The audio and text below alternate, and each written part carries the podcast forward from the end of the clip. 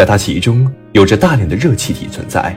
这是因为星云中的原子被附近的恒星紫外线激活到高能状态，当它们重新回到较低能量状态时，会辐射出能量。那么 NGC 七六三五是怎样形成的呢？为何会形成如此梦幻的气泡透明结构呢？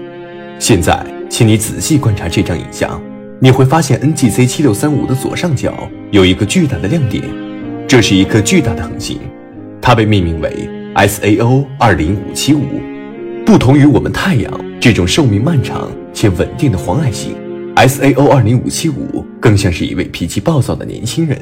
它的质量是太阳的四十五倍之多，亮度也非常之高。相比于如今太阳四十六亿年的高龄来说，它要年轻得多。科学家们通过观测后发现，SAO 二零五七五的年龄大约只有四百万年。它也被科学家们。称之为沃拉夫拉叶星或 O 行星，这是一种处于超新星状态的恒星，因此它非常不稳定，温度和亮度都高得吓人。其表面温度高达四万度，光度大约为太阳的四十万倍。如果是它代替了我们的太阳，那么我们的地球将被它轻而易举地烤化。虽然 SAO 二零五七五还处于主序性阶段。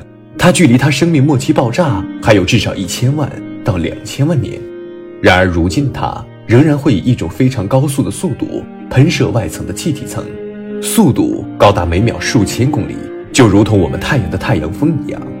也正是因为如此，SAO 二零五七五将大量的气体星云物质向外推开，于是便形成了这样一个近乎于透明的气泡结构星云。这就是气泡星云的来历。然而还有一个问题，如果是 SAO 二零五七五造成的气泡星云，那么 SAO 二零五七五应该位于这团气泡星云的中心地带，